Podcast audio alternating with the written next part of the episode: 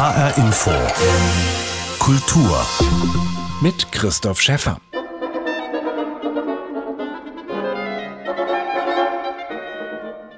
Wir sind im Frankfurt der 1920er Jahre. Die Stadt erlebt einen kulturellen und gesellschaftlichen Aufbruch. Das neue Frankfurt steht für modernen und sozialen Siedlungsbau. Das Institut für Sozialforschung wird gegründet. In Salons und Galerien wird über Literatur und Kunst debattiert, die in Form und Inhalt ganz neue Wege gehen. Vier Künstlerinnen und ihr Werk aus dieser Zeit zeigt jetzt das Jüdische Museum in Frankfurt unter dem Titel Zurück ins Licht. Denn die Namen von Rosi Lilienfeld, Amalie Seckbach, Erna Pinner und Ruth Kahn waren ebenso vergessen wie ihre Bilder. Verfolgung, Exil und Deportation hatten ihre künstlerischen Karrieren grausam beendet. Es ist höchste Zeit, diese Künstlerinnen neu zu entdecken.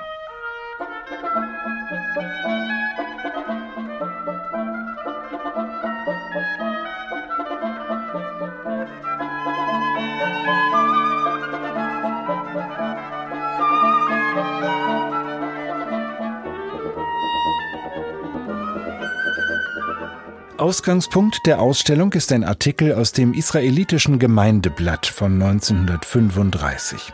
Als die Nazis bereits das Leben von Jüdinnen und Juden in Deutschland massiv einschränkten, erinnerte sich hier die Kunsthistorikerin Sascha Schwabacher an ihre Besuche in den Ateliers von vier jüdischen Künstlerinnen in Frankfurt.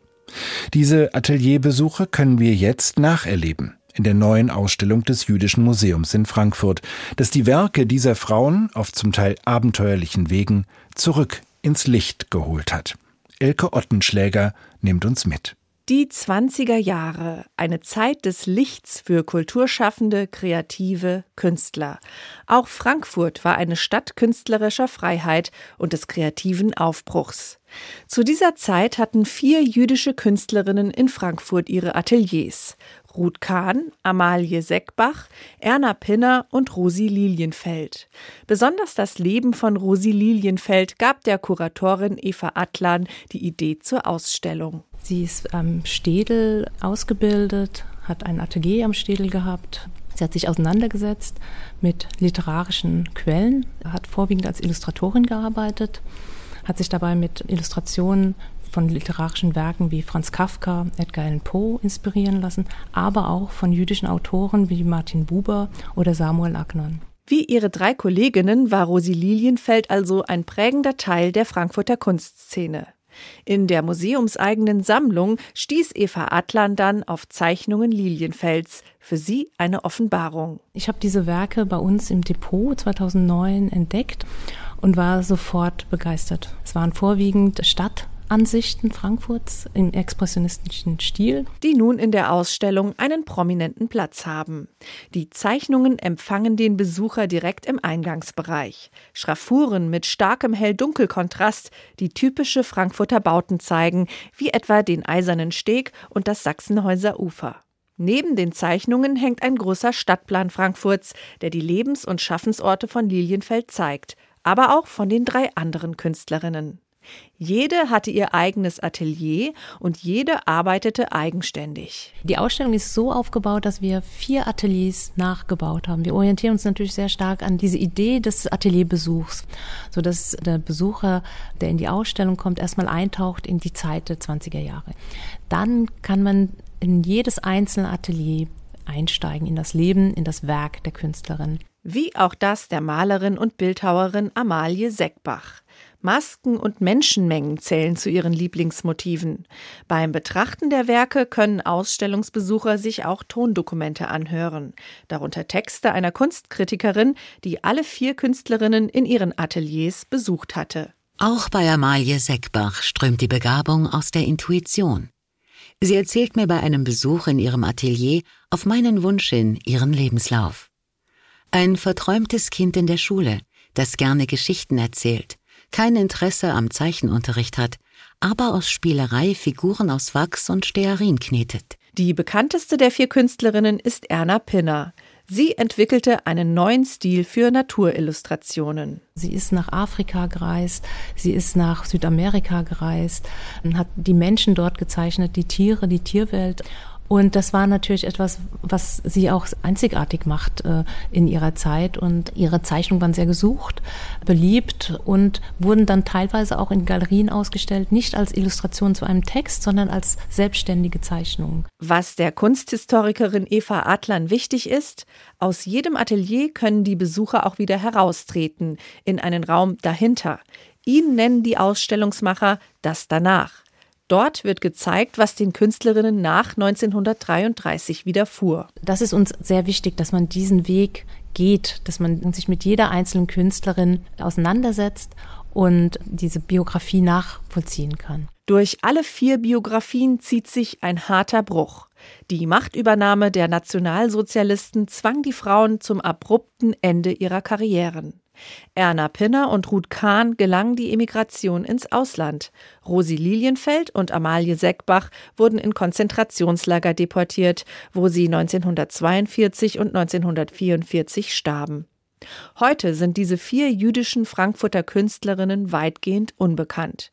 Höchste Zeit also, dass ihre Werke den Weg zurück ins Licht der Öffentlichkeit finden.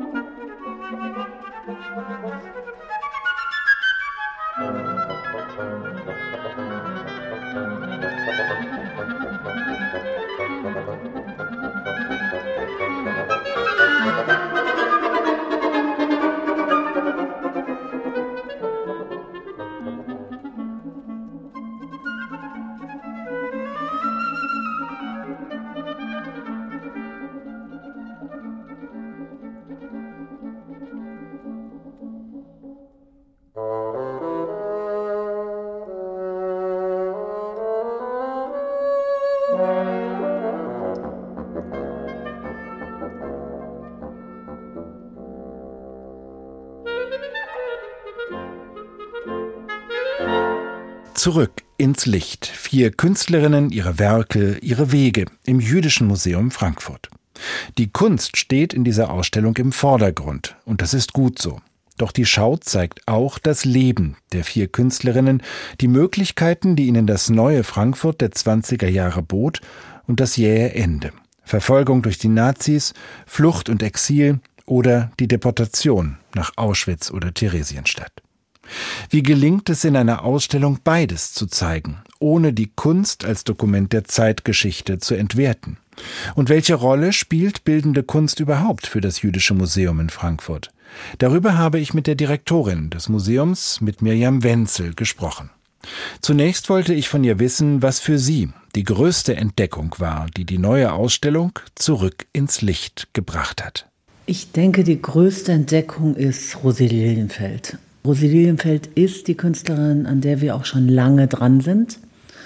Sie ist eine Künstlerin, die in Frankfurt ausgebildet wurde im Städel-Museum, die eine psychische Krankheit hatte und deshalb nicht kontinuierlich äh, gearbeitet hat. Eine Zeichnerin, die sehr, sehr eindringliche Zeichnungen angefertigt hat. Ähm, zum Teil Illustrationen, also zum Beispiel die Geschichte des Baal Shem, in der es um jüdische Mystik geht ähm, für Bücher, zum Teil Stadtlandschaften, zum Teil aber auch ein Teil ihres, wie soll man sagen, Fantasiereiches, in dem sie lebte, ähm, dargestellt hat. Und ich finde, das alles auf eine sehr, sehr eindringliche Art und Weise, in einer sehr eigenen, ein bisschen verzauberten, ein bisschen dystopischen Welt. Ich mochte sehr die Frankfurt-Zeichnungen, die relativ am Anfang hängen, wo auch mit so einem sehr groben Strich eigentlich äh, so die ähm, ja, Landschaften entlang des Mains, der Eiserne Steg, äh, ähm, solche Stadtansichten, die man kennt, aber in einer ganz neuen Weise eigentlich dargestellt werden. Rosi Lilienfeld, wenn ich es richtig verstanden habe, ist aber von den vier Künstlerinnen, die Sie jetzt hier insgesamt neu ans Licht bringen, die bekannteste oder die, über die Sie hier im Jüdischen Museum auch schon am meisten wussten, oder? Ähm, sie ist sicherlich nicht die bekannteste. Sie war für uns als ein langes Thema gewesen. Ähm, wir sind schon lange daran zu dieser Künstlerin eine Sammlung aufzubauen oder von dieser Künstlerin, weil sie in ihrer Zeit wahrscheinlich die am wenigsten bekannte war, weil sie aufgrund ihrer psychischen Verfasstheit im Unterschied zu den anderen, die ausgesprochene Kosmopolitinnen waren, äh, international ausgestellt haben, war ihre Welt hatte doch mit Frankfurt zu tun. Aber wir finden eben äh, die Welten äh, oder ihre besondere Welt, wie sie sich in ihren Zeichnungen widerspiegelt, eine wirkliche Entdeckung. Die bekannteste ist sicherlich Erna Pinner. Ähm, Erna Pinner ähm, in der sich in Teilen äh, auch im Institut für Stadtgeschichte ähm, eine Sammlung befindet, ähm, die im Unterschied zu Rosi Lilienfeld, die in Auschwitz ermordet wurde, in die Emigration gegangen ist in London, dort dann Tierillustrationen äh, machte, die in ihrer Zeit durch ihren Partner auch, Kasimir Eckschmidt, mit dem sie gereist ist, schon auch reussierte, die eine neue Frau war, auch im Erscheinungsbild, also eine mondäne, selbstbewusste, eigenständige äh, Frau, das ist sicherlich die bekannteste äh, von den Künstlerinnen, äh, die wir zeigen. Ja, und dann gibt es noch Amalie Seckbach und Ruth Kahn, die für uns selber ja Entdeckungen sind, ähm, auf die wir gestoßen sind, weil wir in der Arbeit an dieser Ausstellung auf einen Zeitungsartikel äh, gestoßen sind. Und dieser Zeitungsartikel von Schwabacher im israelitischen Gemeindeplatz, der sich erinnert also der ist sozusagen Mitte der 30er Jahre in der damaligen Gemeindezeitung erschienen, ähm, der sich erinnert an die Atelierbesuche bei diesen vier Künstlerinnen. Und durch diese Erinnerung an die Atelierbesuche, an die Künstlerinnen, Persönlichkeiten, ähm, die Schwabacher beschreibt, ähm, haben wir überhaupt erst angefangen zu recherchieren zu Amalie Seckbach und Ruth Kahn.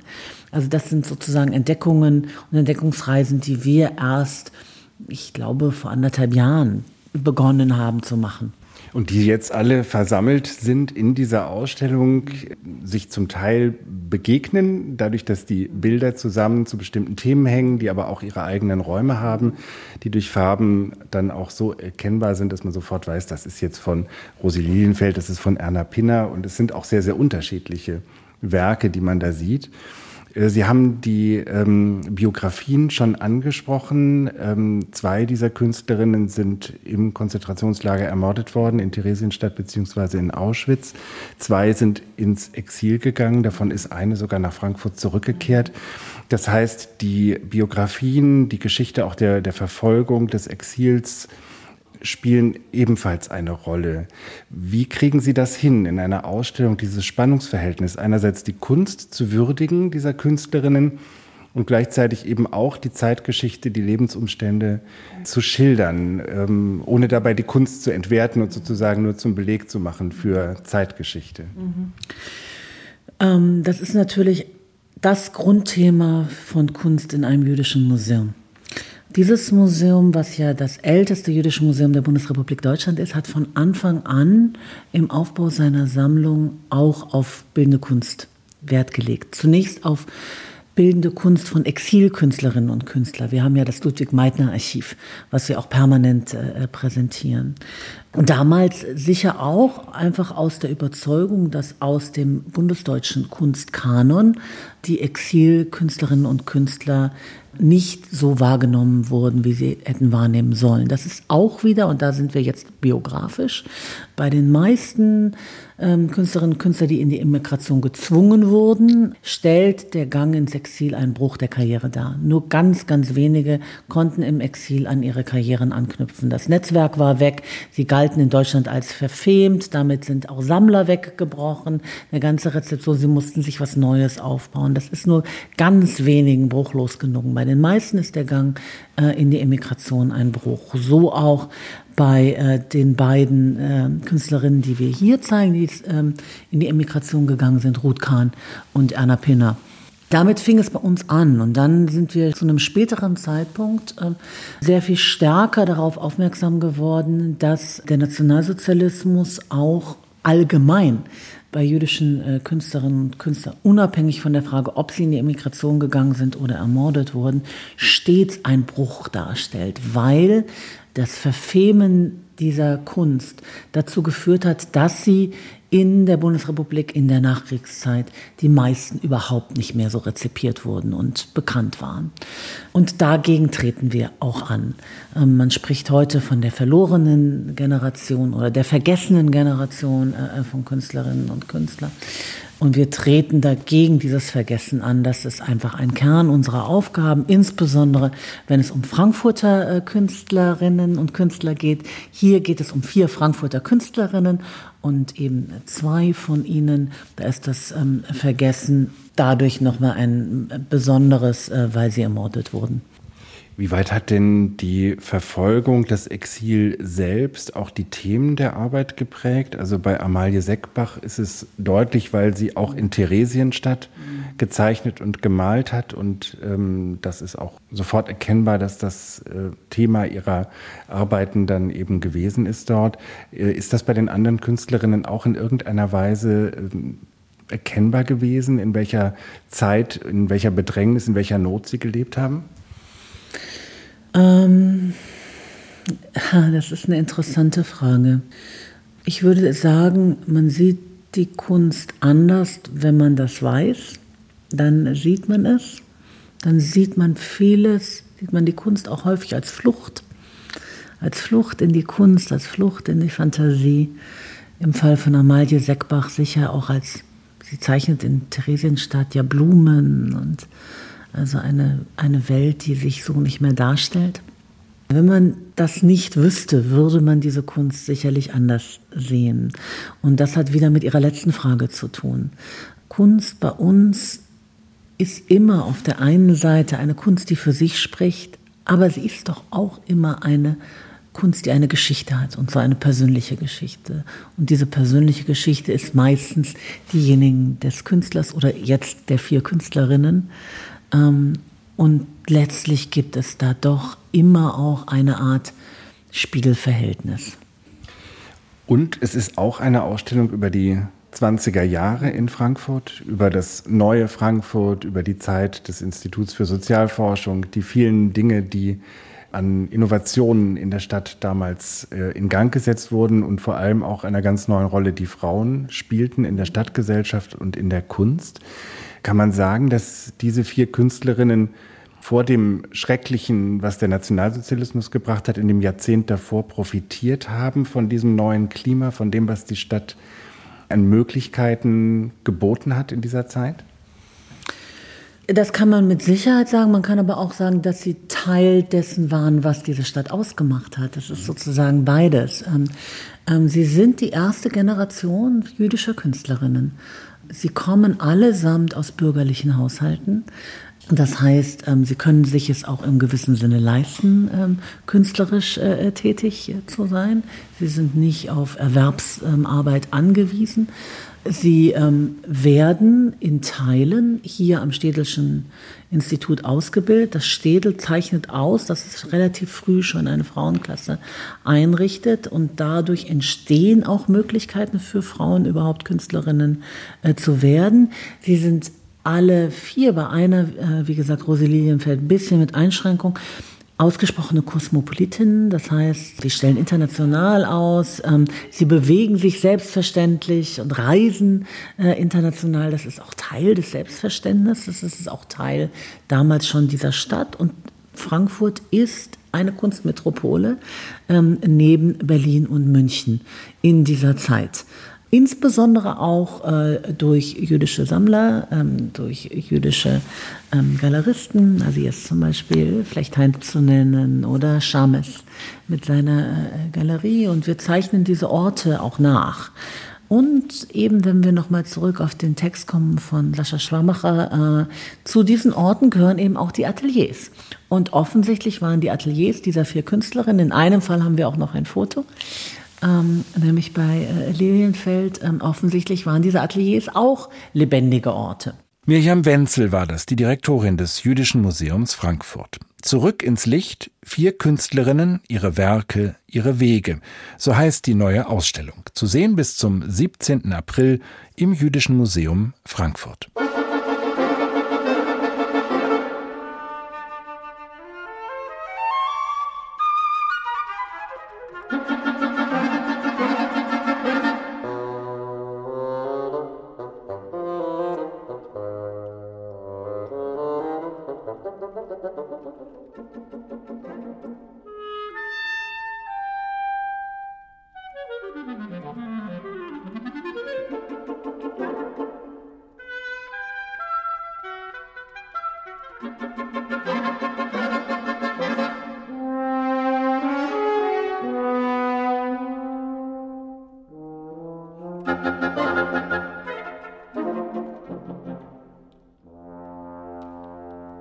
Welt im Aufruhr. Das ist der Titel einer Ausstellung, die nicht weit vom Jüdischen Museum Frankfurt schon seit ein paar Wochen zu sehen ist.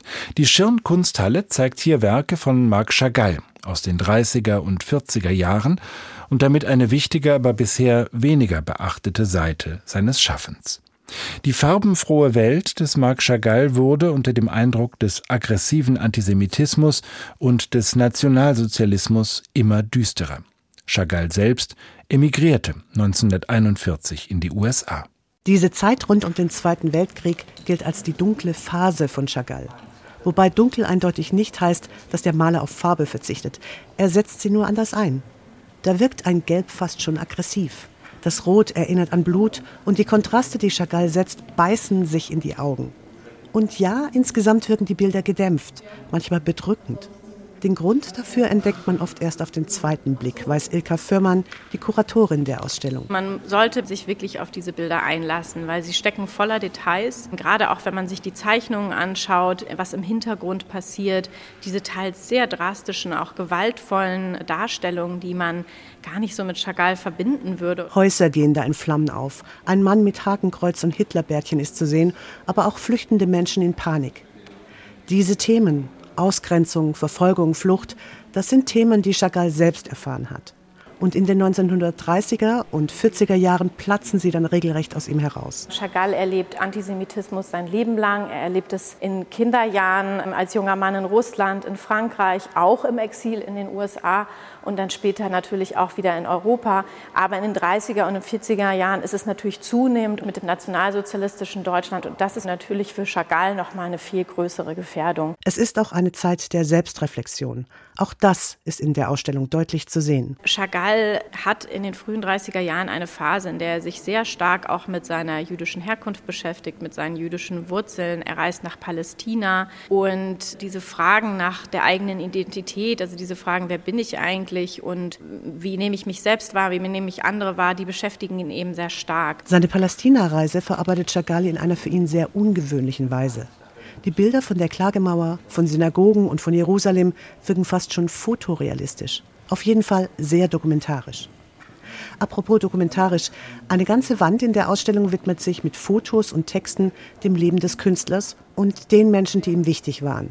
Mit all diesen Eindrücken zusammen wird schnell klar, der Titel der Ausstellung Welt in Aufruhr ist ziemlich treffend und auch zeitgemäß, findet Schirndirektor Sebastian Baden. Die Ausstellung von Marc Chagall ist ganz aktuell. Sie zeigt einen Künstler, der schon aufgrund seiner Biografie und des Erlebnisses zweier Weltkriege eine aktuelle Diskussion aufgreift. Wir sind heute in einer Debatte, wo wir von Kriegen in Europa sprechen und die Welt insgesamt auch schwierige Phasen durchmacht. Und Marc Chagall hat das in seiner Biografie bezeugt und in seinen Bildern wiedergegeben. So ungewöhnlich die Themen in dieser Ausstellung für Marc Chagall sind, sein Stil, seine Symbolik und auch die knalligen Farben, die er sonst verwendet, findet man auch hier. Und es macht Spaß, eine eher unbekannte Seite dieses wichtigen Vertreters der europäischen Moderne zu entdecken. Chagall Welt im Aufruhr. So heißt die Ausstellung mit rund 60 Werken von Marc Chagall, zu sehen in der Kunsthalle Schirn in Frankfurt bis zum 19. Februar. Yvonne Koch war für uns dort. Und das war HR Info Kultur mit Christoph Schäffer. Diese Sendung als Podcast gibt es bei hrinforadio.de und in der ARD Audiothek.